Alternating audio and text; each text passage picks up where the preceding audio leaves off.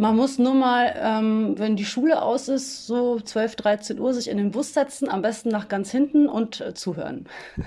Dann hört man, wie die Jungs und Mädels sprechen. Ja, Brudi hier, Brudi da, Dicker hier, Dicker da, Fotze hier, Fotze da.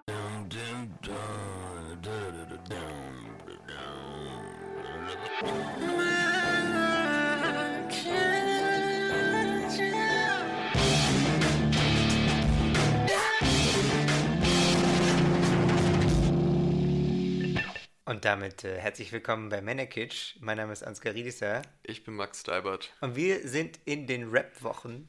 Rap, Rap, Rap, Rap, Rap-Wochen. Wow, das ist deine Bewerbung als Rapper. Hm, mal gucken, ob es was bringt.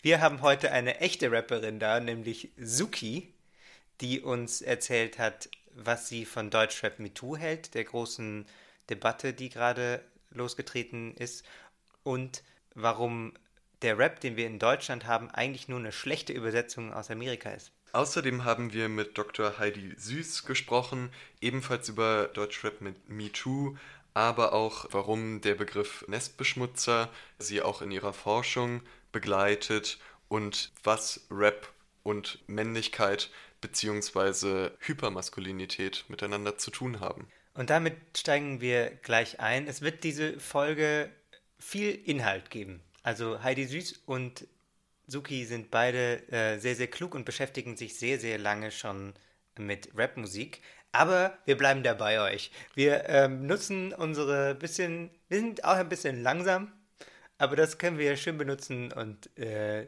leiten euch da durch. Ganz genau. Wir nehmen euch an die Hand und das wird super. Ja, wir spitten euch ein paar Bars. Äh, viel Spaß. Ich habe keine Ahnung, was das bedeutet, aber vielleicht lernen wir das diese Folge. Und jetzt hören wir zuerst mal Heidi Süß, die uns einführt in Rap und Männlichkeit.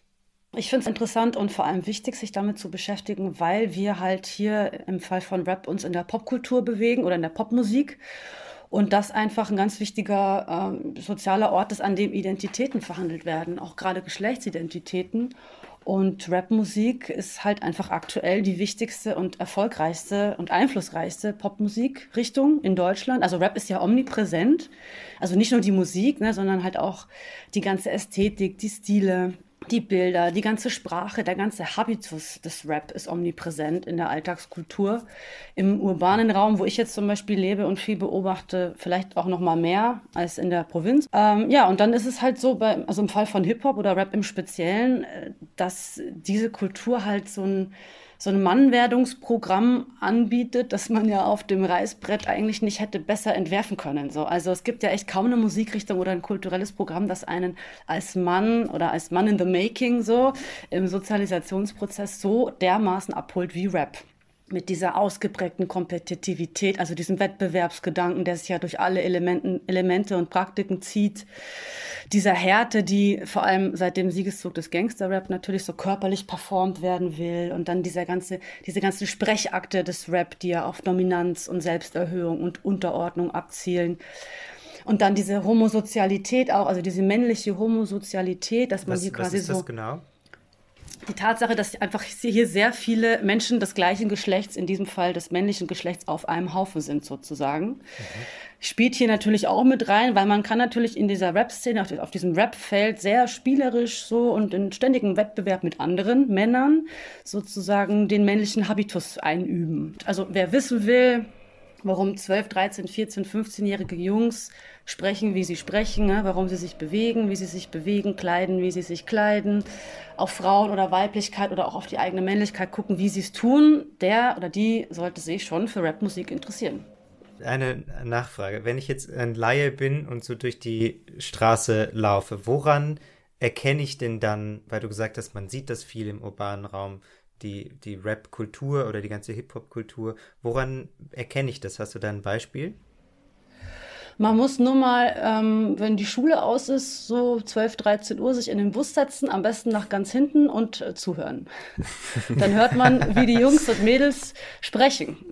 Brudi hier, Brudi da, Dicker hier, Dicker da, Fotze hier, Fotze da. Äh, dazu die, der, der, der Kleidungsstil, die Klamotten, äh, die Jacken, die Tattoos, je nach Alter so der ganze Habitus, die Körperhaltung, die Gesten, die Mimik, ähm, der Blick, der Gang tatsächlich auch. Also wie gesagt, da mag mein Blick ein bisschen ähm, geschärft oder besonders sensibel sein, weil ich natürlich hier auch in Berlin-Kreuzberg viel rumlaufe, aber ich würde doch schon merken, äh, dass das in vielen jungen männlichen Körpern hier auf der Straße ganz tief drin ist und dass man das mit mehr oder weniger geschultem Auge sofort sieht. Also ich sehe das sofort, wer Rap sozialisiert ist oder wer Rap-Muck gehört und wer nicht.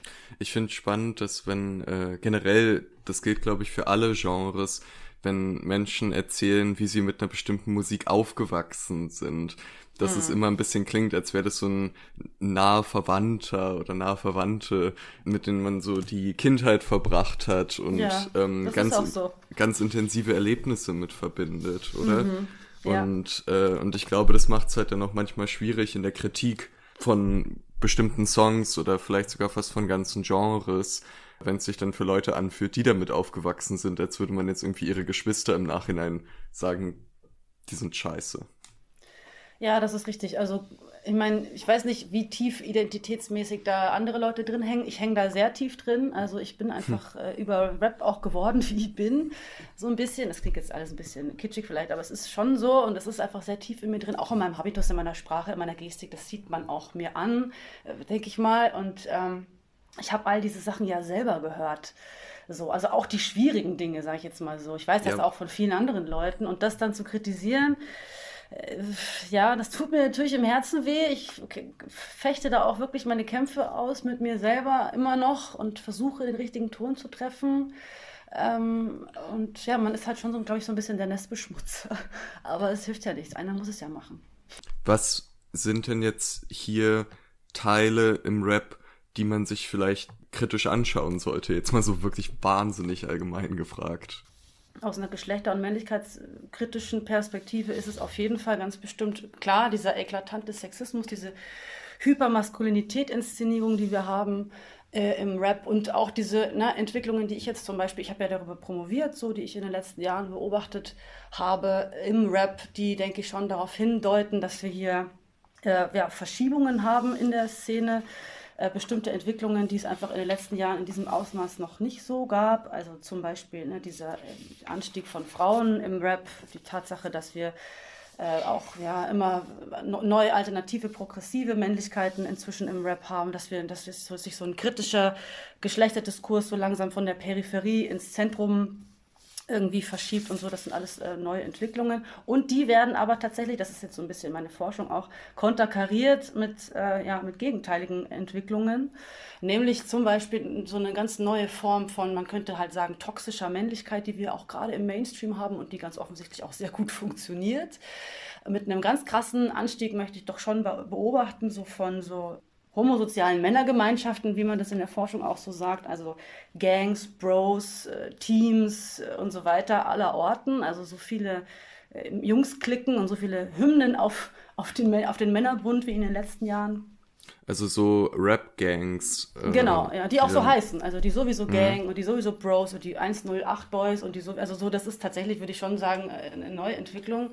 Und wenn man das alles sich in der Gesamtschau mal anguckt und dann so ein bisschen durch die Männlichkeitsliteratur äh, blättert, dann, ähm, ja, und das dann theoretisiert, dann könnte man eben aus diesen Entwicklungen schon herauslesen und das so interpretieren, als dass hier äh, sich doch was tut, also dass hier ein Wandel stattfindet und ähm, dass männliche Hegemonie oder Herrschaft, wie man das auch immer nennen will, wohl doch zu bröckeln scheint und sich dann offensichtlich wohl auch restabilisieren will oder muss, dadurch, dass eben sich so neue aggressive Männlichkeitsformen herausbilden und eben auch in diesen Männergemeinschaften sich dann immer auch der eigenen Männlichkeit rückversichert wird und so wieder auch dieses ganze männliche System stabilisiert wird und so weiter. Ja, und ich glaube, also abgesehen von der Faszination, die das vielleicht auch haben kann und so weiter, und dass es auch einfach gute Musik ist, teilweise, ist es vielleicht auch einfach so, denke ich, dass sich so Sexismus und auch so Hypermaskulinität einfach gut verkauft in so Zeiten wie der jetzigen. Also weißt du, in so ungeordneten Zeiten, in denen sich viele Menschen nach Eindeutigkeit sehnen, nach Sicherheit, nach irgendwas Stabilem, Verlässlichem. Gerade vielleicht Männer, denn Männer tun sich mit Umbrüchen ja grundsätzlich noch mal schwerer als Frauen, auch mit Trennungen. Das weiß man aus der Forschung, habe ich auch nicht erfunden. So und diese völlig überzeichnete Maskulinität dann im Rap, ja, Ganz bestimmt ist das faszinierend. Also mit diesem ganzen Sex- und Actionfilmprogramm, das ja dann noch in den Rap-Videos mit abgespult wird, ne? Twerkende, nackte Frauenärsche, überdimensionale Villen, türkisblaue Pools, Alkohol, teuer, also teure Autos, Drogen ohne Ende. Das ist ja sehr, sehr weit entfernt von dem, was die meisten Menschen, darunter auch Männer, äh, so jeden Tag erleben. Also weißt du, zu Hause stellt die Freundin auf einmal emanzipatorische Ansprüche. Im Job muss man seit neuestem die Stelle mit Frauen teilen. Dann soll man auch noch gendern in der Mail. Ja, wo kommen wir denn da hin? So mäßig, weißt du? Und da ist natürlich so ein retardierter, man muss es ja schon fast so nennen, da ist ja so ein retardierter Männlichkeitskult wie im Rap. Der kommt ja dann eigentlich sehr gelegen, ne? So endlich mit dem Kumpels mal wieder schön den Macho schieben, schön Straßenrap ballern, schön sexistische Witze raushauen, sich nebenbei der eigenen Männlichkeit rückversichern, so. Das ist ja geradezu herrlich im wörtlichsten Sinne, so, ja. Locker Room Talk auf genau. Platz 1 der deutschen Charts. Richtig, ja. Locker Room ja. Talk auf geile Beats. Geile Beats, fette Reime. Oder wie war das? Fette Beats, geile Reime. Ja, wie auch immer. Das war Heidi Süß, soweit erstmal. Du meinst Dr. Heidi Süß? Dr. Heidi Süß, Kultursoziologin, Rap- und Männlichkeitsforscherin. Wir, da war schon richtig viel spannende Sachen dabei. Also eigentlich geht es ja, klingt es ja erstmal sehr ähnlich zu vielen, was wir schon besprochen haben. Also diese Männergruppen, die sich so über Dominanz äh, definieren. Darüber ging es in unserer Folge über die Hausboot-Doku von Finn Kliman und Uli Schulz. Darin ging es, wenn wir über Studentenverbindungen oder so Fußballvereine, wo nur Männer drin sind, gesprochen haben. Eigentlich ja gar nicht so weit weg von, von unseren Überlegungen über Männlichkeit, oder? Ich hänge irgendwie noch ein bisschen daran, dass sie gesagt hat, dass es ja schon auch ein äh, Phänomen ist, was jetzt gerade eine eine Reaktion ist auf aktuelle Bewegungen. Also dass mhm. zum Beispiel Themen wie Sexismus am Arbeitsplatz, dass sie mehr verhandelt werden und dass sich davon Männer verunsichert fühlen und dass diese Verunsicherung sich dann auch in so einer Hypermaskulinität im Rap widerspiegelt. Das leuchtet erstmal total ein, weil man es ja auch auf andere Bewegungen, wie zum Beispiel auch so die Incel-Bewegung, über die wir schon gesprochen haben, äh, auch darauf anwenden kann, die so neues hypermaskulines Bild äh, versuchen auch mit im Netz zu pushen. Und da gehören auch verschiedene Internetbewegungen dazu, äh, unter dem Hashtag Gamergate zum Beispiel die Nachrichten, die da verfasst wurden und die Morddrohungen waren auch von Leuten, die hypermaskulin sind. Das äh, hat in unserer Gaming-Folge eine Rolle gespielt. Ja, also genau, das sind so lauter so Männerbereiche, die jetzt eben entweder neu aufgebaut oder ausgebaut und dann eben bis aufs Blut, also literally, äh, verteidigt werden. Das, ja. ähm, und dass da natürlich gerade so der so Mainstream-Gangster-Rap dazugehört, finde ich auch sehr einleuchtend. Ja, auch spannend, dass es so eine Gegenwelt ist, ne? was sie noch gesagt hat mit den türkisblauen Pools und so, dass es eigentlich ja ähm, auch eine, eine Fiktion ist, was irgendwie gleichzeitig, finde ich, erklärt, warum sich Leute da hinsehen, weil das ist ja auch immer irgendwie so eine einfache, klare, geordnete, ideale Welt irgendwie für eine bestimmte Vorstellung mit irgendwie vielen Frauen und so weiter. Und gleichzeitig aber mir erklärt, warum mich das auch so abstößt, immer wieder, wenn ich genau diese Art von Rap-Videos oder Rap-Songs anschaue, weil das eben genau, genau aber dann im negativen Sinn meine Gegenwelt ist. Also das ist irgendwie alles, wo ich denke, so da, da will ich nicht hin und da ist eine, eine, ist eine Welt, in der ich mich nicht wohlfühlen würde. Und damit meinst du jetzt nicht türkisblaues Wasser, sondern Frauen, die beleidigt werden und twerken genau, ja. im Bikini sollen, weil das ihre einzige Funktion ist. Ja, und die ganze Homophobie auch natürlich. Ja. Das ist natürlich auch immer ein bisschen schwierig. Aber das ist doch auch das beliebteste Argument, wenn es um die Verteidigung des Rap geht. Dass es nur eine Fantasiewelt ist und dass es nur darum geht, solche Dinge zu imaginieren, aber dass es ja mit der echten Welt eh nichts zu tun hat und darum ist es nur Kunst und darum lasst mal unseren Rap in Ruhe. Ja, stimmt. Ähm, das ist irgendwie eine Gegenwelt, eine irgendwie eskapistische, aber das äh, ist ja, das, das kam mir immer so, so strange vor, weil das ja gleichzeitig auch noch ganz andere politische Ebenen hat eigentlich. Also ein Grund, warum äh, ich da lange dachte, äh, vielleicht ähm, müssen wir aufpassen mit Rap im Männerkitsch-Kosmos, weil da ja dann auch noch so Thematiken wie Klasse reinkommt. Das ist ja ein ganz oft so ein sozialer Aufstiegsweg ist, Rap zu machen und auch möglicherweise eigentlich nicht für Leute wie mich ähm, gemacht ist. Und weil es ja auch ein, ein Mittel sein kann, um mangelnde Aufstiegschancen zum Beispiel zu kritisieren. Genau, aber da ähm, ist ja, zieht ja dann eigentlich irgendwie dieses Argument, dass es ja einfach nur eskapistisch sei, irgendwie nicht wirklich, weil es gibt ja auch diesen politischen Gehalt. Und darüber haben wir auch mit unserem zweiten Gast, unserer Gästin für diese Folge gesprochen, mit äh, Suki, die einige von euch vermutlich kennen.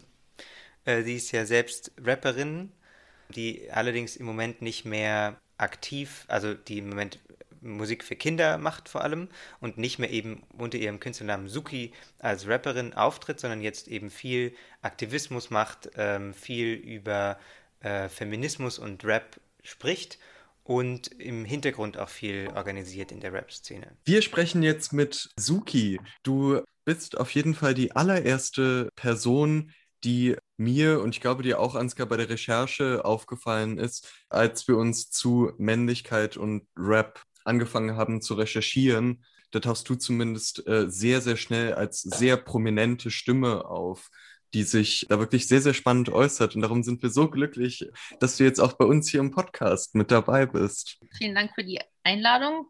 Und das alles, obwohl ich gar kein Mann bin. Verrückt. Es ist irre. Aber falls, äh, falls mal äh, jemand von unseren ZuhörerInnen noch nicht Männlichkeit im Rap gegoogelt hat und dich noch nicht kennt, wie würdest du dich denn vorstellen? Also ich bin vom Berufs wegen eine Meinung, eine wandelnde Meinung zu den Dingen. also ich habe mich für Hip-Hop angefangen zu interessieren im, im Grundschulalter, über den Graffiti-Umweg irgendwann hin zu Rap, von der sozusagen konsumierenden, rezipierenden Position in die aktive, aber auch eben eine, die immer kritisch mitbegleitet hat. Also ich habe leider nie ähm, ja leider, doch noch, ist es so ein Halbleider, äh, Hip-Hop nur so irgendwie machen und genießen können, sondern sozusagen dieser analytische Blick war immer mit drauf. Und das hat mich halt in so Doppelrollen oder Mehrfachrollen gebracht und habe eben ja auch mit der kritischen Perspektive aufs eigene, auf die eigene Subkultur eben auch so eine Nestbeschmutzerei betrieben in vielen Augen. Ja, also sozusagen das nicht alles abgefeiert und sondern auch gesagt, nee, hier und da geht halt voll viel nicht klar. Und das aber auch möglichst immer in Abgrenzung zu so einer bürgerlich medialen Außenperspektive, die da so zwischen Sensationslust und Moralisieren nicht so richtig weiß, was sie jetzt eigentlich genau kritisiert. Weil du sagst, du, du hast es nie einfach nur so gemacht, aber wie sieht es denn aus, wenn man es einfach nur so macht? Dann interessiert man sich vor allen Dingen für die eigene Karriere für, für das eigene Ansehen. Es sind auch die Leute, die damit argumentieren, dass der Markt es halt fordert oder dass, dass es sich eben verkauft, dass der Erfolg recht gibt und so weiter. Das sind Leute, von denen ich denke, dass sie schon auch irgendwie so intuitiv eigene Lebenserfahrung verarbeiten und damit vielleicht auch problematische gesellschaftliche Realitäten verarbeiten oder thematisieren da kommt Hip-Hop ja eben auch her, davon zu also eben von als eine schwarze US-amerikanische Kultur eben über Polizeigewalt, über Klassismus, Rassismus zu sprechen, über Ausschlüsse aus ähm, allen möglichen gesellschaftlichen, sozialen Räumen. Da kommt es ja her. Und dann war sozusagen, war ja sozialer Aufstieg das Ziel, ja. Sozialer Aufstieg raus aus der Armut, raus aus der Marginalisierung, raus aus der Angst vor Polizei, aus, Angst, äh, raus aus der Ohnmacht gegenüber staatlicher Exekutive und, ähm, und so.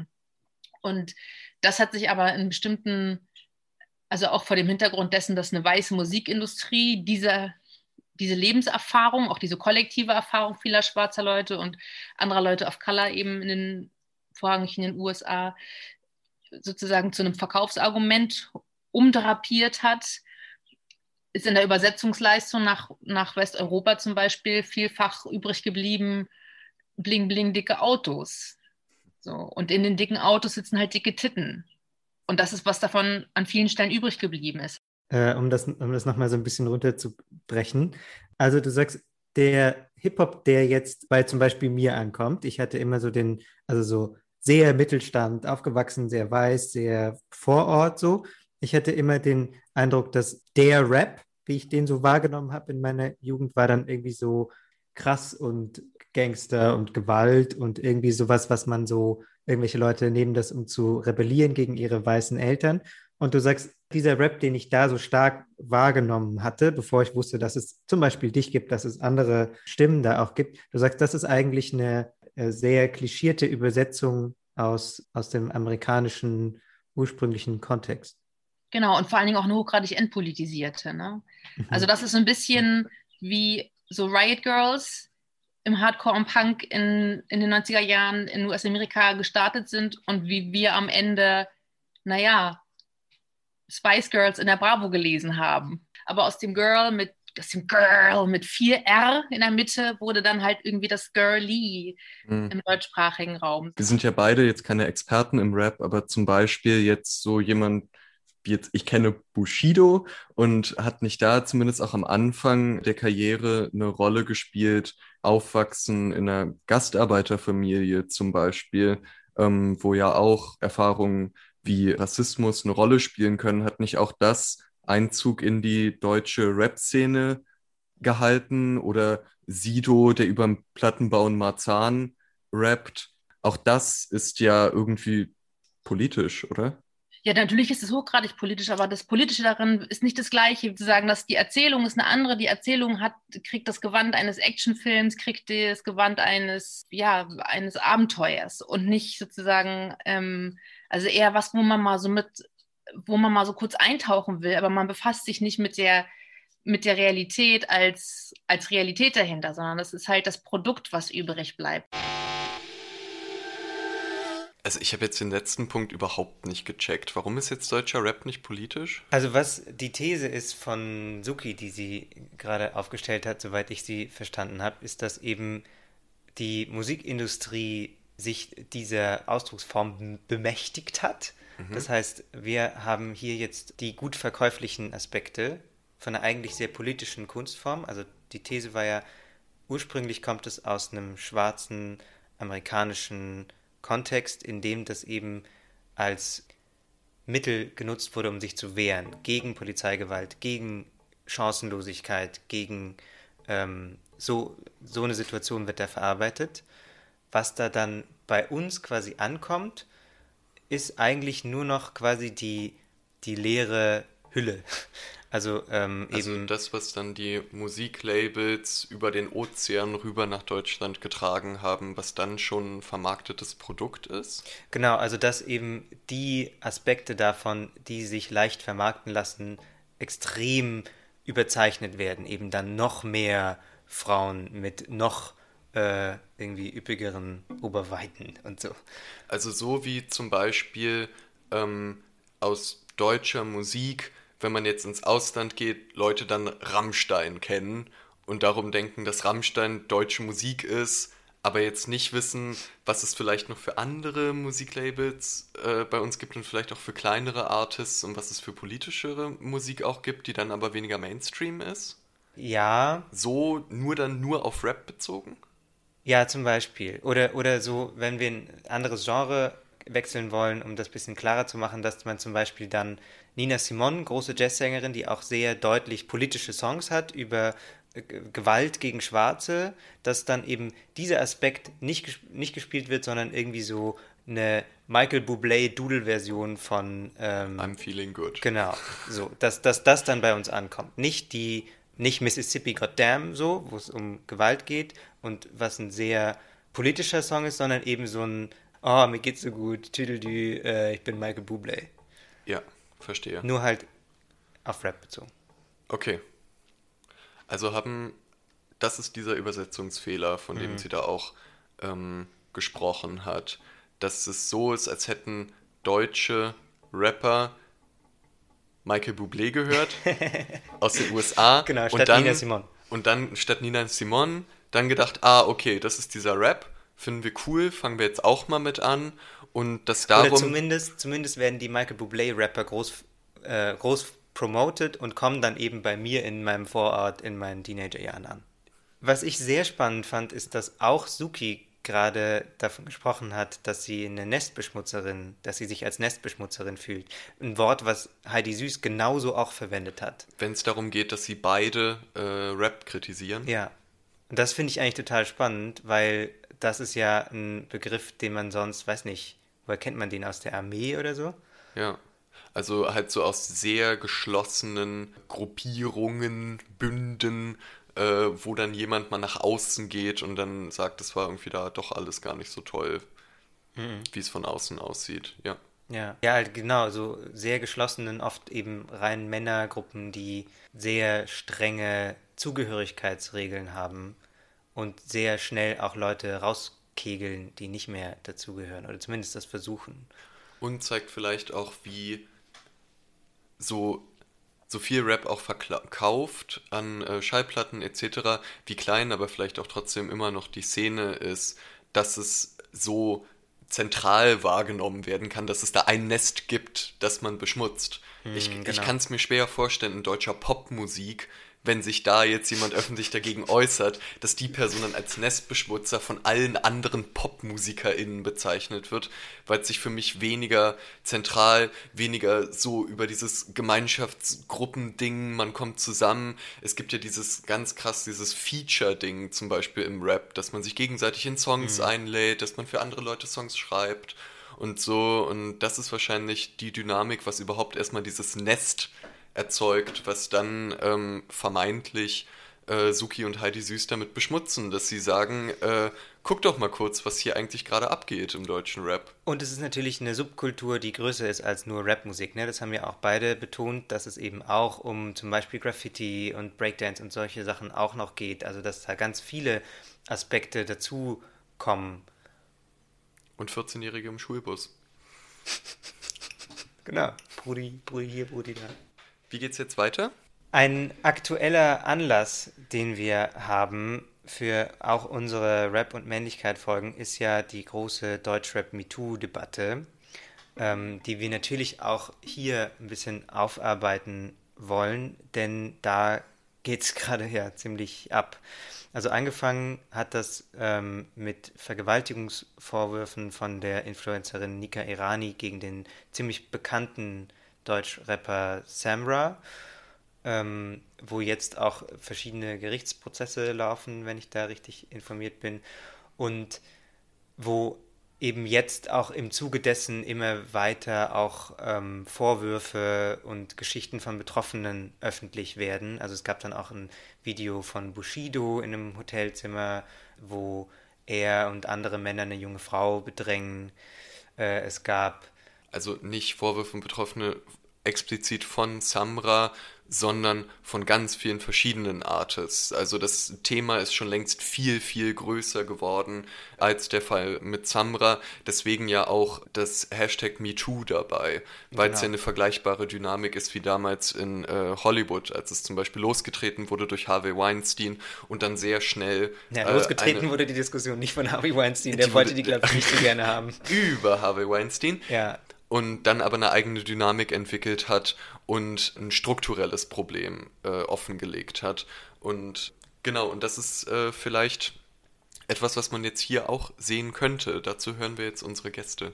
Genau, zuerst haben wir mal Suki gefragt, was sie dazu denkt und sie hat uns auch erklärt, warum es ihr so wichtig ist, dass es jetzt auch einen Instagram-Account gibt, wo Betroffene vernetzt werden und wo anonymisiert Stories öffentlich gemacht werden.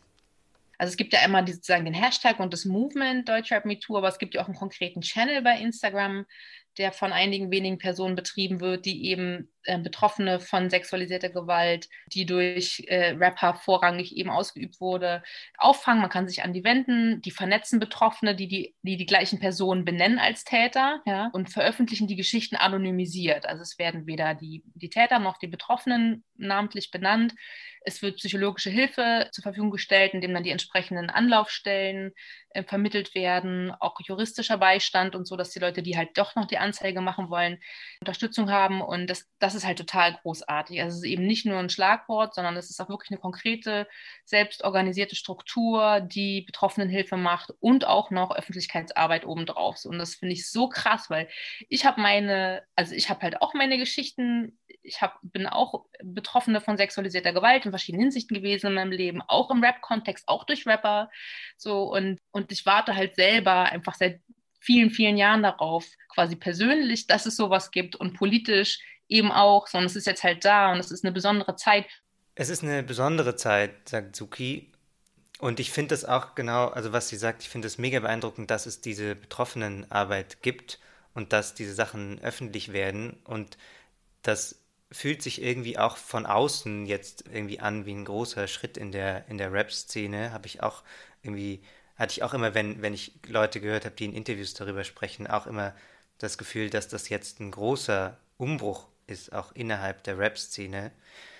Die Frage ist natürlich immer bei solchen Bewegungen, wie schnell sich was ändert und wie substanziell sich was ändert. Ob dann tatsächlich quasi man an die Strukturen rankommt, die sowas ermöglichen, oder ob man nur bei der einzelnen Person quasi hängen bleibt, die dann irgendwie gecancelt wird oder so. Mhm. Aber im Moment ein bisschen was scheint sich ja zu tun. Also die Zusammenarbeit mit Samra äh, von Universal Music, äh, wo er vorher unter Vertrag war, liegt ja jetzt erstmal auf Eis. Also so eine Veränderung ist ja immer erstmal schwer konkret zu erkennen mhm. und es gibt ja so viele verschiedene Schritte, die damit zu tun haben. Könnte man zum Beispiel sagen, es ist jetzt erst ein Erfolg, wenn äh, Samra vor Gericht kommt ähm, und es vom Gericht gesagt wird, das war jetzt eine Vergewaltigung, weil sonst seine Fans für immer sagen, das war Verleumdung, äh, ist alles falsch, gibt's nicht. Äh, das ist eine Ebene, die es dabei gibt.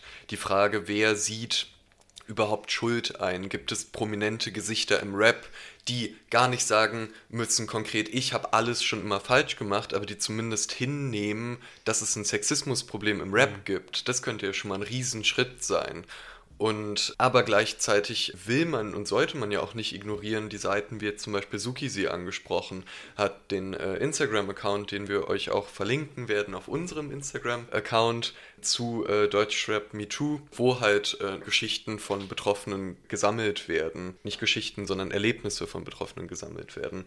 Ich fand wirklich ernüchternd von um konkret zu bleiben, von Samra die ersten Reaktionen auf die Vorwürfe, der mehrere völlig abgefahrene Instagram-Stories gemacht hat, wo er irgendwie in seine Handykamera schreit und da rein weint und ausrastet.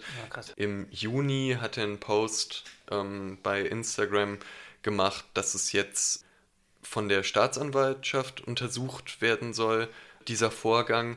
Und darin schreibt er, ich bitte euch, diejenige, die mich beschuldigt, nicht mehr als Prostituierte und ähnliches zu beleidigen oder gar zu bedrohen. Also nicht die mehr. Genau, die Tatsache, oh. dass er dann nicht mehr sagt, zeigt halt, dass davor es ihm halt völlig scheißegal war.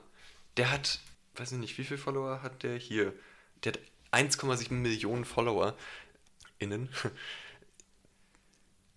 Diese Menschen haben wirklich einen großen, eine große Macht damit und können damit. Also diese Menschen, die so viele Follower haben, meinst du, haben. Genau. Ja, mhm.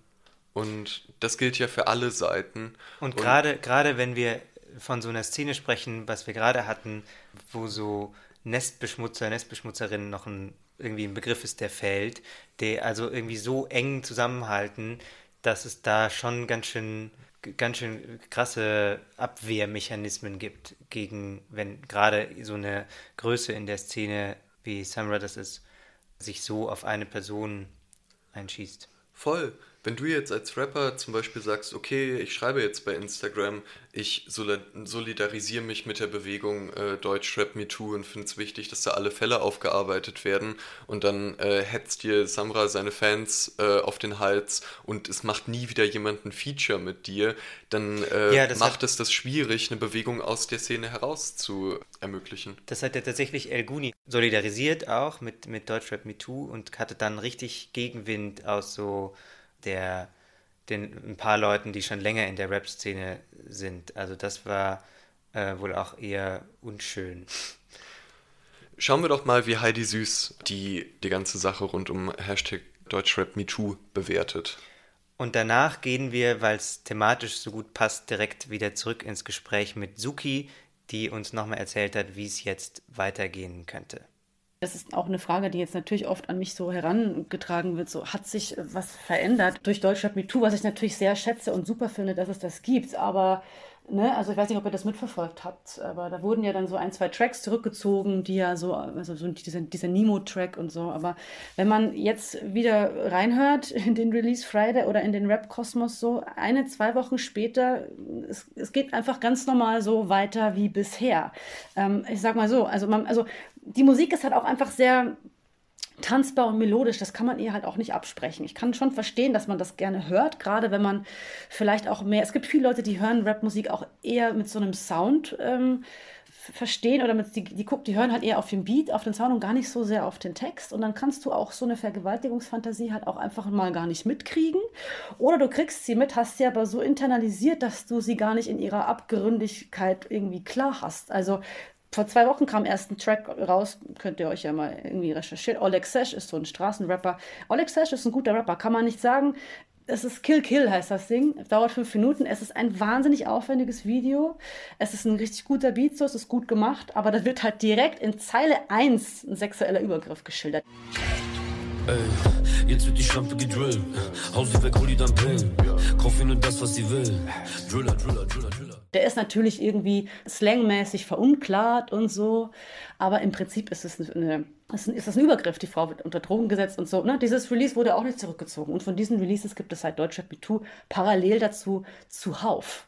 Insofern, ähm, ja, müssen das halt einfach Leute wie ihr, wie ich, wie andere, bestenfalls mit Szenebezug kritisch im Blick behalten, kritisch begleiten, sich Gedanken machen und ja, ich, ich, versuche das halt, ne, irgendwie ein bisschen das mir so aufzudröseln, aufzuschließen, das aufzuschreiben und das dann irgendwie über Medien in, in die Szene oder ja, ist ja wieder die Frage, wer das dann rezipiert, zurückzuspielen und so irgendwie mal längerfristig irgendeine Veränderung in Gang zu bringen, die halt, glaube ich, wirklich in, in, in den Kern muss, in die, in die Köpfe äh, dieser Gangster- und Straßenleute. Da muss der Groschen fallen und der fällt auch, je älter die Leute werden, glaube ich, wenn die erstmal Kinder kriegen und so, dann werden die ein bisschen reflexiver, ein bisschen sensibler. Das ist so, zumindest eine Beobachtung von mir. Und vielleicht kann man darüber so ein bisschen ansetzen. So die ganzen 22-jährigen Boys, die jetzt hier so neureich sind, äh, ich glaube, die erreicht man erstmal nicht. Die müssen jetzt erstmal zwei Jahre Film schieben und dann kommen die wieder zu, zu, zur Ruhe und dann kann man mit denen vielleicht auch arbeiten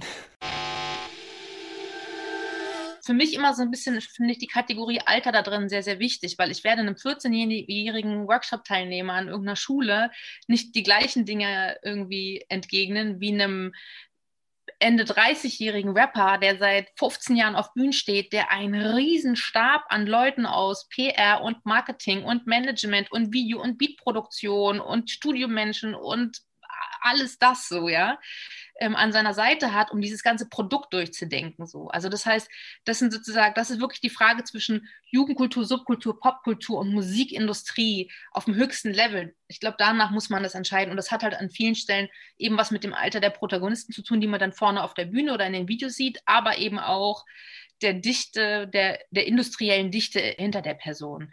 Und um die geht es mir auch vielfach, weil wir uns in den letzten Jahren sehr darauf eingeschossen haben, irgendwie die in einen Rapper-Scheiße zu finden, anstatt zu gucken, wer verdient denn da noch alles mit. Ja. Mhm. Und das ist, glaube ich, der wichtige Punkt so.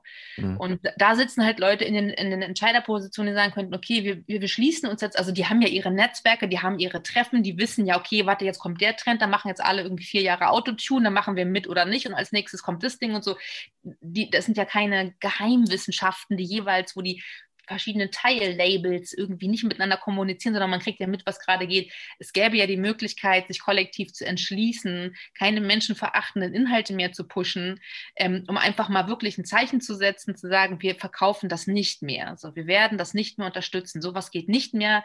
Unsere, äh, unsere Releases wenden sich davon ab. Wir werden mit unseren Artists sprechen. Wer damit nicht mitziehen will, muss sich was an. Also, ne, man ist ja, ist ja keine Naturgewalt, ist ja keine Gravitation so. Ja. Und, und das passiert halt eben leider noch nicht. Was gibt es da jetzt für Strukturen, die du zum Beispiel benennen könntest? Also so Sony Entertainment, wie die heißen, äh, die Musiklabels oder die Musikverlage? Es gibt ja Möglichkeiten, Strukturen zu verändern. Das, ist ja, das sind ja, wie gesagt, keine Naturgesetze. Da sind ja Menschen drin, die Entscheidungen treffen, zwar jeden Tag aufs Neue. So. Und ja. als man irgendwie entschieden hat, man macht zum Beispiel nicht mehr zwangsläufig Alben, man veröffentlicht nicht zwangsläufig ganze Alben, sondern man kann auch einfach eine Single nach der nächsten droppen. Mhm. Gab es eine Entscheidung, die sich irgendwie durchgesetzt hat, voll viele machen das. Man muss nicht erstmal ein Album haben, da werden dann alle Releases abgespielt, sondern Ne, man kann auch einfach so zwischendurch Dinge raushauen. Oder man entscheidet sich, Songs kürzer zu machen, weil das für die Streaming-Dienste mehr Sinn macht normale Strophen dauern keine 16 Bars mehr, sondern nur noch 12, also 12 Takte. Das ganze Lied wird kürzer, es ist nur noch zweieinhalb und nicht mehr klassische Radiolänge 3,33, weil das pro angespielten Song am Ende unterm Strich mehr bringt, wenn die Songs kürzer sind und dafür aber mehr davon existieren. Also die Industrie trifft Entscheidungen, sie könnte auch inhaltliche Entscheidungen treffen. Und sie entscheidet sich ja nach wie vor dafür, problematische Inhalte rauszusetzen. Das mit dem Argument der Kunstfreiheit eben zu verkaufen oder halt eben sozusagen der Marktlogik, die Leute wollen es ja, was, warum sollten wir dann nicht mitmachen? Oder Verantwortungsfragen werden zum Beispiel auf Eltern abgeschoben oder so, ähm, sollen die sich doch darum kümmern, was ihre Kinder hören? Und gleichzeitig affirmieren sie aber auch so Regenbogenthemen. Also die gleichen Labels bringen ja auch irgendwie so super queerfreundliche Sachen raus oder haben halt Bock, irgendwie so ein paar queere Artists zu pushen, ins Repertoire zu holen, weil das halt auch geht. Also sozusagen, und diese Janusköpfigkeit, diese gleichzeitig Öffentlichkeit ist halt das perfide daran, wo du merkst, sie stehen halt weder hinter dem einen noch hinter dem anderen, sondern sie machen halt einfach nur Geschäfte so.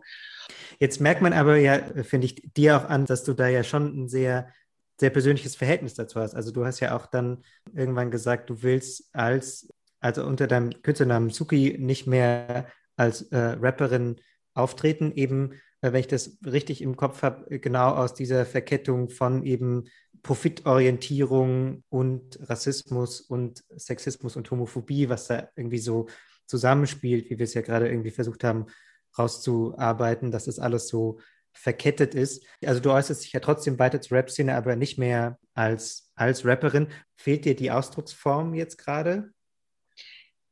Jein, also ich habe, also das war so der Hauptgrund, ne, dass ich irgendwie sozusagen auf einem bestimmten in, industriellen Level eben nicht mitspielen will, obwohl ich da jetzt theoretisch mitmachen könnte. Also diese ganzen Festivals, die eigentlich keine Frauen einladen, haben mich dann mit dem beschissensten Slot ausgestattet und war dann so, ja, okay, halt die Fresse, du bist doch jetzt dabei, ist in Ordnung, wir haben es verstanden. So, ja, so das okay. war die Ansage. Man hat mich dahin gebucht und so auf jeden Fall Shoutout an meine Bookerin, hätte einen hervorragenden Job gemacht, aber ich stehe dann halt eben auch mit Leuten, die ich total ablehne, irgendwie im Backstage an der Salatbahn und denke mir so, Alter, ich will dir einfach nur auf die Sneakers kotzen. Ich finde alles an dir scheiße. Ich finde alles an deinem Team scheiße. Ich finde alles an deinem ganzen Artwork einfach nur kacke. So, und ich bin jetzt aber hier. Und das ist halt mein Arbeitsplatz, wenn man so mhm. will. Ne? Und das war so ein Grund. Es gab, gibt auch noch ein paar, hat auch was mit Sellout vom Feminismus zu tun. Es hat auch ein paar persönliche und auch gesundheitliche Gründe. Und es hat aber auch damit zu tun, dass ich das Gefühl habe, ich habe lange genug diesen Spot queer feministischer Rap besetzt, einfach über mehrere Alben, über viele Jahre. Und es ist jetzt auch an der Zeit, mich ein Stück weit zu dezentralisieren und anderen Leuten den Raum zu geben, den ich auch irgendwie lange Zeit sozusagen vergleichsweise singulär besetzt habe. So. Und ich habe ja über die Jahre, und deswegen traue ich auch dieser Idee von von struktureller Veränderung auch in so, einer, in so einem kulturellen Feld so sehr, weil ich ja gesehen habe, dass es passiert. So, ich habe ja gesehen, wie viele Leute jetzt auf Bühnen stehen, auf denen ich sonst in diesem Genre nur stand, die ich von vor der Bühne aus dem Publikum kenne und die jetzt selber Shows spielen und Releases haben so und da sind einfach voll viele Leute nachgekommen. Also das, was man so unter queer feministischer Rapmusik im deutschsprachigen Raum verorten könnte, ist unglaublich groß geworden. Und das ist total schön, weißt du. Und deswegen muss ich das alles gar nicht mehr erzählen in Form von Songs. Ich habe dazu schon viel gesagt. Da sind ganz, ganz viele andere Leute, ne? ob das irgendwie eine Finna ist oder eine Haskara ist oder Nifty MC oder Sir Mantis oder weiß ich, eine Pressluft Hannah oder eine Safira oder Mino Riot oder S-Rap oder Ebo oder so. Da sind halt einfach voll viele Leute nachgekommen. Ähm, auch Kerosin 95 großartig, Lisa Holleck, das sind so viele tolle Menschen, so, die ich einfach tierisch feier dafür, dass sie da sind und dass sie machen, was sie machen. Dass es für mich cool ist, sozusagen der, also ne, mich rauszunehmen, ein Stück weit, immer noch zu pushen, so viel Netzwerkarbeit im Hintergrund zu machen, aber ich muss jetzt nicht in so ein Ding von, ja, aber ich war die Erste, deswegen bin ich jetzt hier in die mhm. aller, so, das will ich nicht. So diesen Move halte ich für unfeministisch ähm, und so will ich nicht sein und deswegen ist es kam, war das eh die richtige Entscheidung so. Und ich meine, ich mache ja noch Musik. Ich habe jetzt das Fach gewechselt. Ich bin jetzt, mache vorrangig Musik für Kinder, habe mir noch eine zusätzliche Silbe gegönnt. Aus Suki wird Zucchini. Und es ist halt immer noch irgendwie Rap, es ist auch Gesang und es ist halt eben, genau, Musik für kleine Leute. Die Themen sind ähnlich, halt ein bisschen anders aufbereitet, aber also ich will das auch genießen können zu sehen, wie andere einfach krass an den Start gehen und richtig Welle machen. Also ich finde es total spannend, dass du eigentlich ja sagst, dass diese Männlichkeit, die sich ausdrückt in den Texten, was ja erstmal so das, oder in den Videos auch, was ja erstmal so das, der sichtbarste Teil für die Öffentlichkeit ist, dass man das eben nicht nur kontert, indem man eigene Musik und eigene Texte und andere Videos produziert, sondern eben auch, indem man sich hinter den Kulissen solidarisch verhält. Genau wie du sagst, dass man Strukturen aufbaut, um Betroffenen zu helfen und dass sich quasi der der Feminismus, wenn du sagst, du trittst zurück und gibst anderen den Platz, auch dadurch äußert, dass ähm, man sich eben nicht so einem klassisch männlichen Karriereweg verschreibt, dass man sagt, ich äh, pushe jetzt, bis ich der Allergrößte bin und dann dominiere ich das Feld, sondern indem man solidarische Strukturen aufbaut. Das finde ich total spannend. Das hätte ich jetzt noch gar nicht so äh, gesehen hinter diesem quasi männlichen Lärm in den Videos und Texten.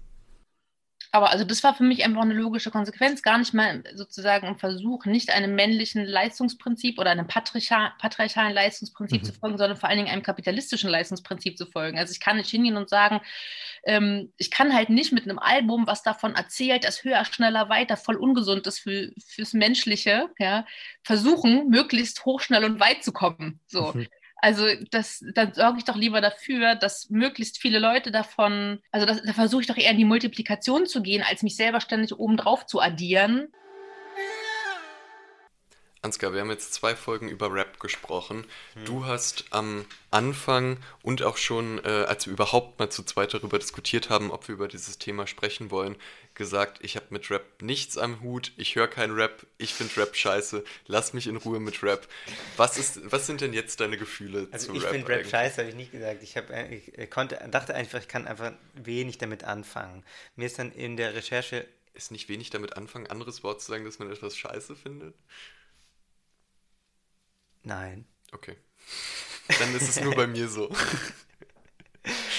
Genau, ich habe zum einen ist mir aufgefallen, dass ich teilweise eh schon Sachen höre, die nicht so weit weg sind von Rap, eben amerikanische Sachen, irgendwie, die dann am Rand sind äh, von, von Rap, eher so Richtung RB zum Beispiel. Frank Ocean oder äh, Janelle Monet oder so haben tatsächlich auch einfach Rap-Elemente und Teile von diesen Themen auch aufgegriffen. Das heißt, ich war, habe zum einen gemerkt, dass ich noch nie so weit weg war, wie ich dachte, und zum anderen habe ich total, hat sich mein Bild total nochmal verändert, weil wir ja jetzt mit einigen Leuten gesprochen haben, die eben viel Rap auch für Anliegen nutzen, die uns irgendwie total vertraut sind. Also um über Männlichkeit neu zu sprechen, um über Geschlechterverhältnisse und Queerness und so weiter neu zu sprechen. Suki zum Beispiel ähm, bin ich wirklich beeindruckt. Also es hat sich schon deutlich geändert bei mir, mein Bild von Rap. Mhm. Du, du, warst, du warst ja der Sitting Manakage Rap-Experte, was nicht schwer ist, weil ich keine Ahnung hatte. Ja. Aber hat sich denn, hast du denn noch was dazu gelernt oder hast du, kanntest du alles schon in deiner Weisheit?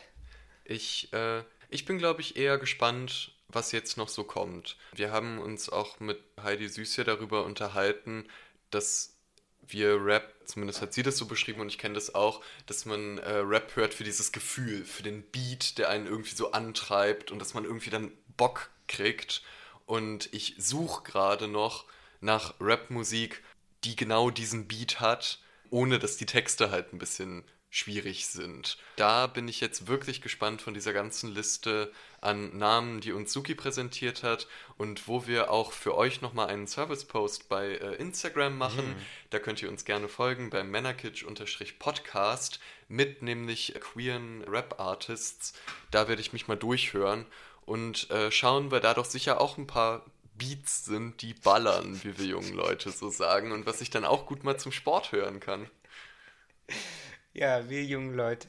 Wir haben euch noch gar nicht gefragt, was ihr denkt. Hat sich bei euch was geändert in eurem Bild von Rap durch jetzt die Gespräche mit Heidi Süß und Suki oder durch auch die Deutschrap MeToo-Debatte? Schreibt uns doch gerne auch auf Instagram oder per Mail an männerkitsch.funk.net. Zum Schluss, um auf einer positiven Note zu enden, haben wir sowohl Heidi Süß als auch Suki gefragt, ob sie denn äh, eine Vision haben für den Rap der Zukunft wohin sich die Rap-Szene, aber vor allem natürlich auch die Rap-Musik entwickeln wird und was sie da für Hoffnungen, Ideen haben. Punkt. Und damit verabschieden wir uns. Wir hören uns in zwei Wochen. Es gibt auch feministische, progressive Männlichkeiten im Rap. Es gibt natürlich, wissen wir ja jetzt auch jede Menge Frauen und auch queere Personen im Rap, so die ihr Ding machen, die sehr sichtbar sind inzwischen, die in ihren Songs feministische Utopien entwerfen, die sich gegen Bodyshaming, Fatshaming positionieren, die eigene Konzertreihen veranstalten. Es gibt das All-Female-Label von Lina Burghausen. So, es gibt Menschen auch im Battle-Rap-Kontext, die sich für diskriminierungsfreien Rap einsetzen. Also das gibt es alles. Das war auch noch nie so groß und so vielfältig und so heterogen und so kritisch wie jetzt. Und das bewegt sich langsam von der Peripherie in Richtung Szene-Kern, würde ich sagen. Und es wird vielfältiger, es wird äh, spannender. Und ich finde, dass es insgesamt schon echt eine gute Entwicklung ist. Die dauert halt ein bisschen, aber ja, wir müssen halt ein bisschen geduldig sein.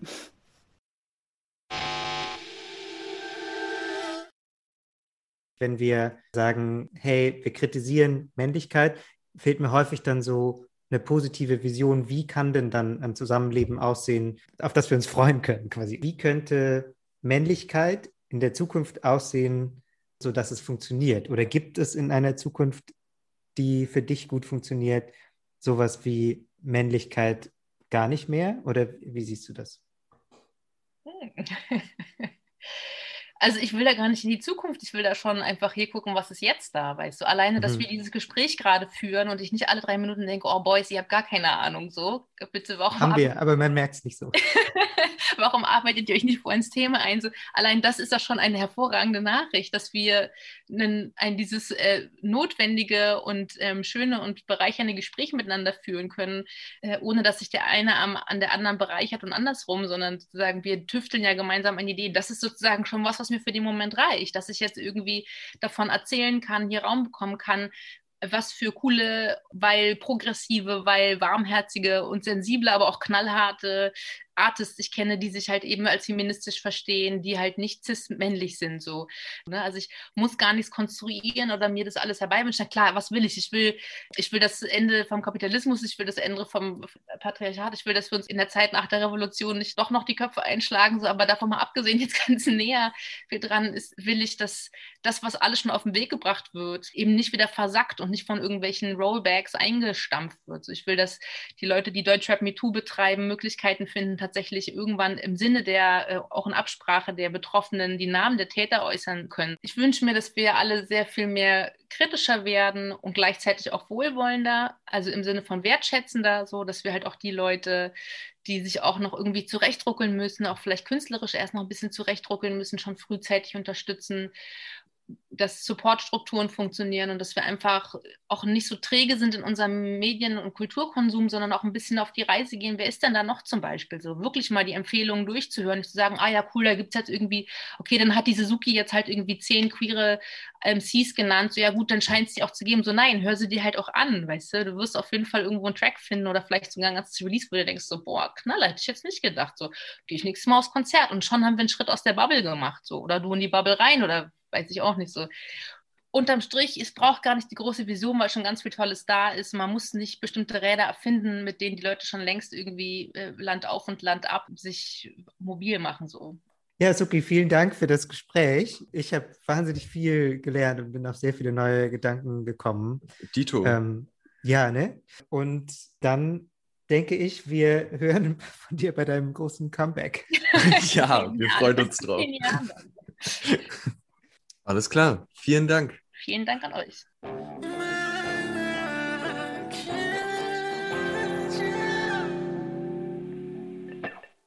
Das war ein Podcast von Funk, von ARD und ZDF.